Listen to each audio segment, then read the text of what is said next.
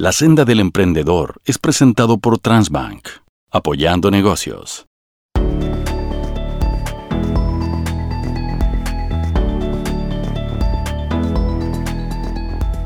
Bienvenidos a un nuevo capítulo de la Senda del Emprendedor. Hoy vamos a conversar de un lugar histórico de Santiago donde hay más de mil locales, alrededor de 600 emprendedores organizados en tres comunidades y una cooperativa. La Vega Central quizás si de los pocos lugares que realmente funcionan 24/7 todo el año entre las calles Dávila y Antonio López de Bello, donde transitan diariamente unas 45.000 personas. Una vega que está hecha de emprendedores y que también es para emprendedores que día a día se abastecen con frutas, verduras, abarrotes y un sinfín de maravillas que cada vez entrega con más, em, con más gusto y con más gentileza. Nuestro invitado es uno de los locatorios más conocidos de La Vega, un emprendedor de, todo, de tomo y lomo, además Arturo Guerrero, que es el portavoz de La Vega Central. Además, Arturo, bienvenido a la senda del emprendedor. Gracias por invitarme. O sea, creo que cuando te toman en cuenta ya es un milagro. Pero usted no se va a quejar de que no lo toman en cuenta. No, no, por eso te digo. imagínate en una sociedad tan, tan fría hoy día que te tomen en cuenta un milagro. Es, uno piensa eh, en, ti de inmediato como el portavoz de la Vega. Y pero es difícil, o sea, no, es difícil, pero hay que hacer el esfuerzo para cambiar el switch y, eh, visualizarte como emprendedor. Pero, eh, pero es lo que eres. Claro, es que toda la vida he sido emprendedor y más que todo yo creo que he sido... Eh, me pusieron como portavoz más que todo por las luchas sociales que uno va dando.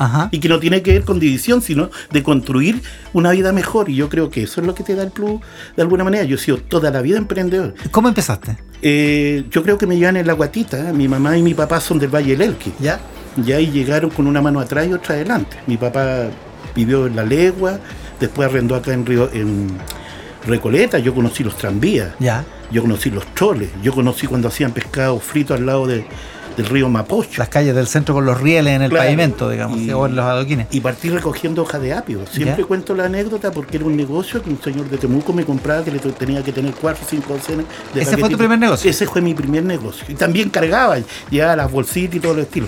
Y cuando te caían monedas, en un tiempo donde era difícil, yo fíjate que me duele mucho. ¿Estás hablando de qué año más o menos? Yo nací el 56, ya. el 25 de mayo cumplo 66 años, te estoy hablando del año 60, 71. Me acuerdo del terremoto de Valdivia, cuando el reporter X transmitía y este y la luz apenas alumbraba y este y tú te ibas figurando la historia del terremoto y todo. Ya, o sea, ¿estás hablando de los 60? 60 para adelante. ¿Y, y, qué empezaste a hacer con la plata? A guardarla, pues sino que con eso tenía para ir al colegio y el día domingo para ir al teatro Baquedano a ver tres películas, papaya cárcel, sándwich de mortadela. Entonces lo que tú podías producir. Y había una época de la vida, Iván, de que era muy dura, que era el invierno. No había la producción que había ahora. Lógico. Y era de mucho esfuerzo. O sea, tú no tenías la oportunidad de decir, oiga, me compro un auto nuevo. No, me... mi papá me compraba en bata, en Recoleta, con artesano. Estaba la tienda bata. Claro. Y me compraba zapatos una vez al año y tenías que siempre y cuando tuviera el billete. Claro. ¿ya? Y, te lo compraba para la, este, la paz de, del colegio. Claro, era otro país. Era, por eso te bueno, comprarte un auto era como comprarse una casa. Mi papá se compró la primera camioneta Opel. ¿Ya? ¿ah? Olvídate, lo decían los ricos. No, o sea, y los creíamos de repente. O sea, hasta, el día de hoy tenemos la casa en Río Janeiro 286. Entonces, avanzar en ese nivel era.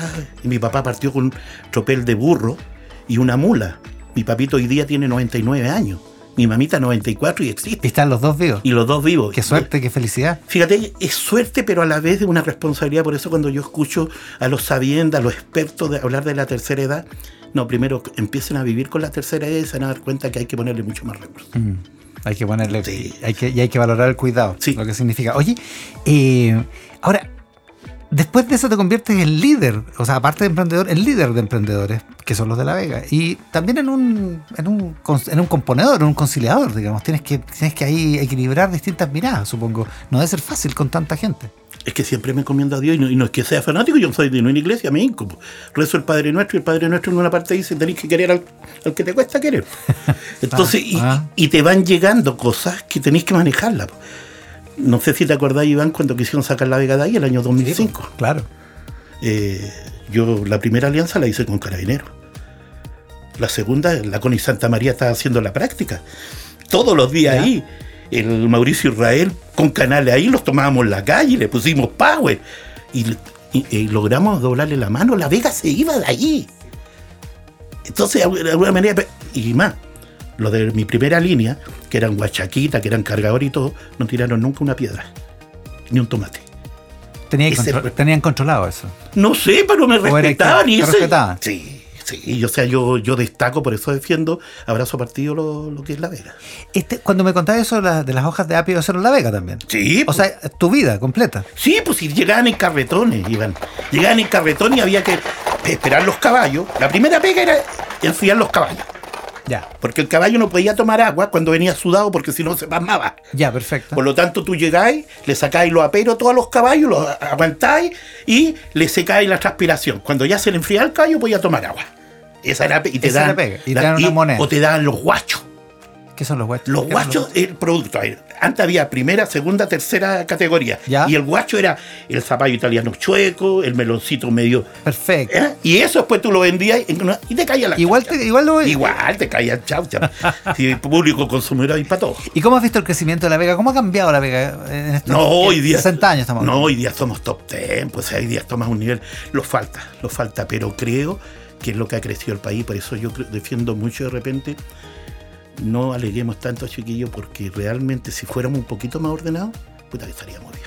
Eh, El problema es que nosotros de la noche a la mañana creamos la clase media que no existe, que es la emprendedora, y se levantaron de chasis. po. Y cuando te levantáis de chasis no queréis volver eh, a donde esté. Mm. Yo me eduqué en la escuela pública. Y también en la pública subvencionada que era la escuela mate. Y Claro. el respeto, oye, le falta el respeto al profesor, mm, cadena perpetua. echáis de menos eso. Es que es Ya, pero espérate. fundamental. Pero La Vega entonces ha eh, reflejado el crecimiento del país también. Totalmente. ¿En qué se nota? En todo sentido. Ha cambiado la, ha, cambiado la demografía también. po. Hay Sí, muchos más inmigrantes. o sea, Es súper impresionante eso. Es que, es que todos somos inmigrantes, pues si el primer barrio de La Vega era el árabe, pues. Ajá, bueno, pues de pronto, claro. y yo te digo, o sea, ahora tienen hasta máquina para ahora compra el zapallo ahuecado, nosotros lo entregábamos así, ¿ya? Entonces ha ido, cambi- ha ido cambiando el sistema de alimentación nuestro. También. Antes el desayuno era desayuno. A las 10 de la mañana mi, mi mamita lo hacía un tanto en pies para vitaminas, lo daban bacalao. El almuerzo eran tres platos de comida, eran once y cena. Don Damián, la tercera oreja. O sea, el mundo ha ido Sí, cambiando. total. ¿Mm? Y La Vega ha cambiado también porque se ha modernizado en muchos sentidos, también con la maquinita de Transfac. Oye, olvídate. Yo era un, ¿Ah, eh? un- un opositor, ¿ah? ¿Ah, sí, ya? Un opositor. Yo a la tecnología no la soporto mucho, pero parece que me está convenciendo. A. Pero una parte de la tecnología. Y la verdad, las cosas es que hemos hecho un balance. Una persona sin máquina, por decirte, te vende 20. Ya, Una persona con máquina se vende 60. Eh. Uno a tres. Es que te vuelvo a insistir, de 2 millones de habitantes que había en el año 70, hoy día somos 8 millones de habitantes. Ajá. Más el bombardeo de que aprendan a comprar. Puta, la maquinita y allá en La Vega uno le enseña, más arriba uno le enseña a cómo debe comprar. Compre esto, compre esto otro. Hemos llegado a que ya no se vende el kilo, se puede vender de lo que quieran. Por lo tanto, lo hemos puesto a disposición del público y también facilitando. O sea, a La Vega pueden ir sin ni una chauche, incluso fiamos. Que es una idea de marketing súper buena, o sea, y súper tradicional, clásica, Claro. ponerse del lado del cliente. No, es que El cliente siempre tiene la razón, que es como la idea básica del ver, marketing, ¿no? tú eras un cliente habitual de La Vega. Sí. Yo te miraba la cara, y lo estoy diciendo en general, y sabíamos si venías amargado, si tu señora te había retado, si tenías problema económico no. Total, Porque total. el cliente, lo primero que se preocupaba del casero, cómo venía. Claro. Y eso es fundamental. Y más arriba, no, te, no importa, pero te, no, la tarjeta, la tiráis y solucionáis. Y más arriba controláis. Ya. O sea, te- te- ha sido una, una herramienta de crecimiento.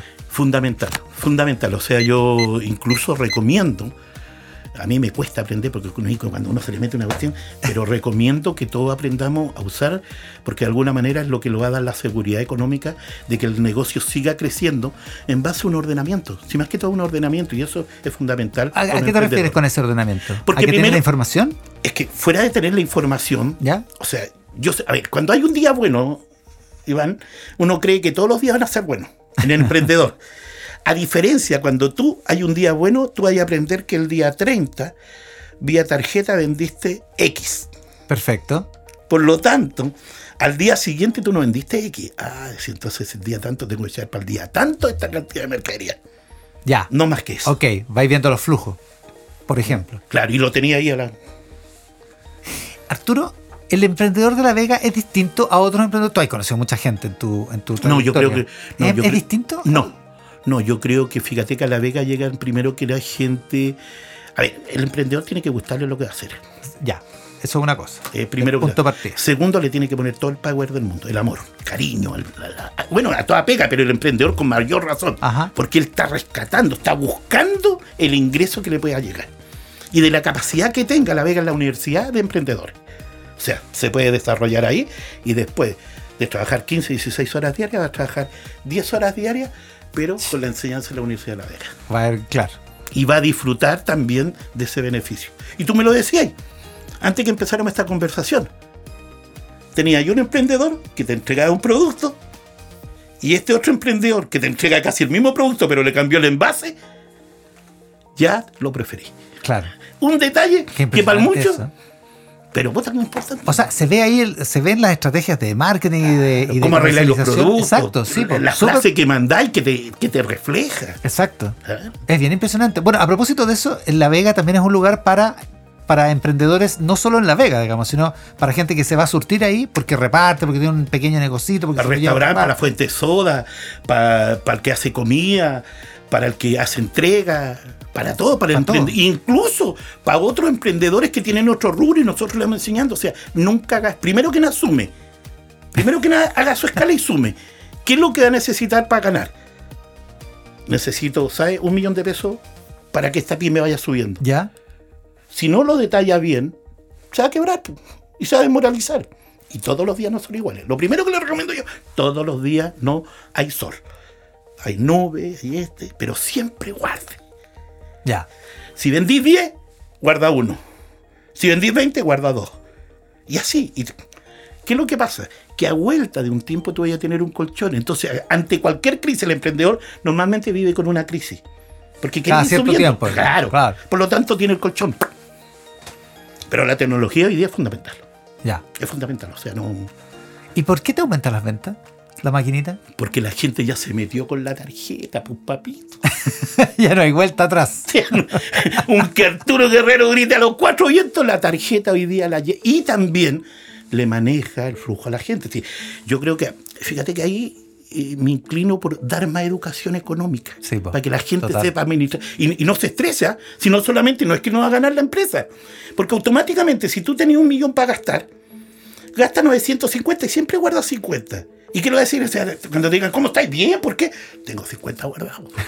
¿Captáis? Entonces, y, la- y de alguna manera vaya a tener el colchón de decir, no, no me la gasté toda.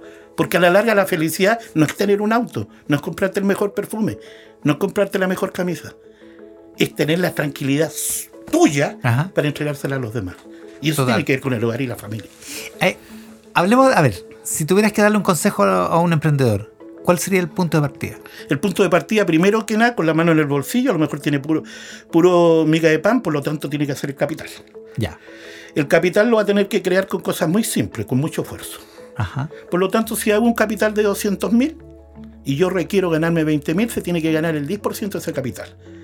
Tiene que fijar bien la meta, no ambicionar más que eso. Ya. Y si lo logra fácilmente, puede subir el segundo peldaño. Es la subida al cerro que te decía. Ya. Y en O base sea a que no eso- se puede subir el cerro rápidamente. No, po, le da un infarto a Arturo Guerrero, se muere al tiro. Ya. Y no va a tener ni uno. Ya, pero de repente yo soy emprendedor y digo, ah, si me la puedo, y voy. Eh, papito. ¿Ya? Papito, una cosa es lo que diga su cerebro y su ambición, Ya. y otra cosa son realidades. Ajá. Claro. O sea, yo no quiero que usted se muera ni que fracase. Yo quiero que usted vaya paso a paso. O sea, ándate con cuidado. Claro, o sea, lo fundamental es paso a paso, porque ahora, si el flujo te da para crecer más, sube un poquito más rápido. Ok. Pero no llegar, no, es que yo me la puedo. ¿Y quién dijo que te la podía si no hay subido nunca al cerro? Ah. Es tu teoría nomás. Es que hay que arriesgarte, no, en paqueta y amargar.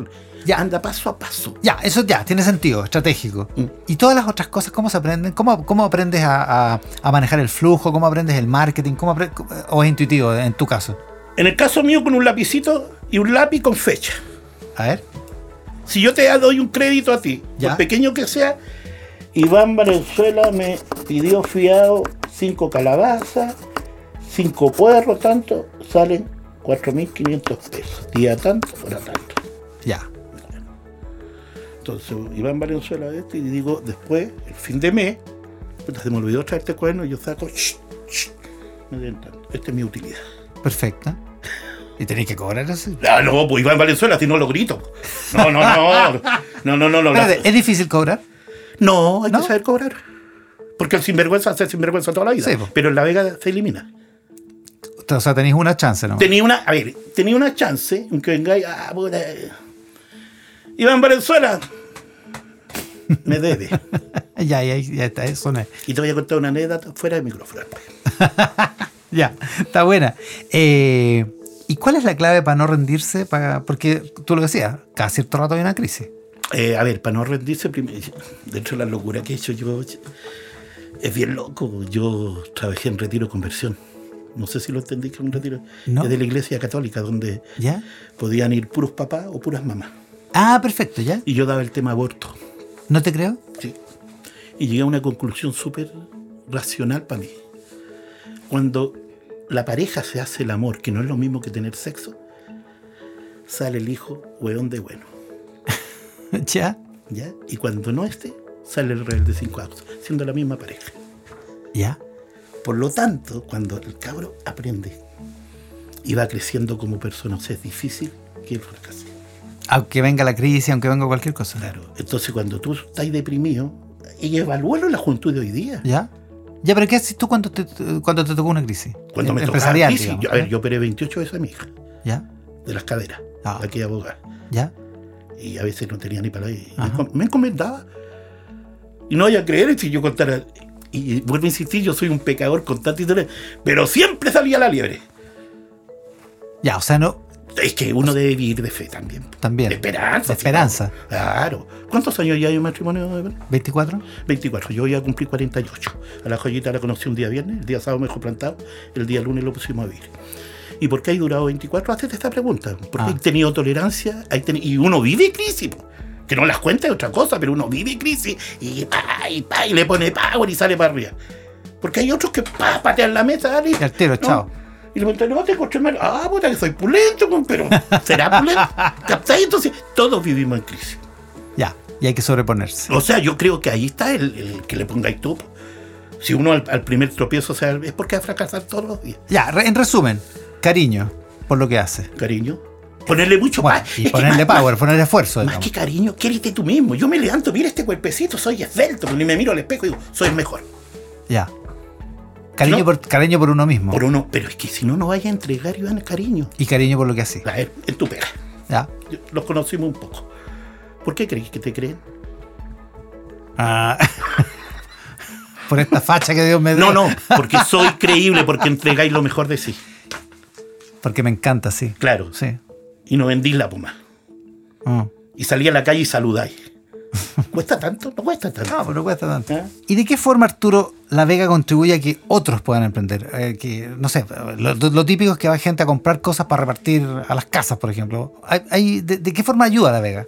A ver, la Vega tiene la particularidad de pasar los datos, lo que a veces es muy, muy poco habitual. Ajá. Pero nosotros le decimos, mira, compren tal parte, compren tal parte y compren tal parte. Ya, Pero o sea, no, no, no, no se, no se guarda la información. no, Ya, bueno. no, porque si no deja de O comprar. sea, si uno va con, con ganas de aprender, te enseña. No, yo le, yo le doy todas las picas. Pasaje rosa, frutos secos, la fruta buena en tal parte, compra por caja, cuántos son los pedidos que tení. Y más arriba, al tiro ármate de una maquinita, porque hoy día toda la gente anda Con la tarjeta. con la tarjeta. Entonces, y eso te da un plus.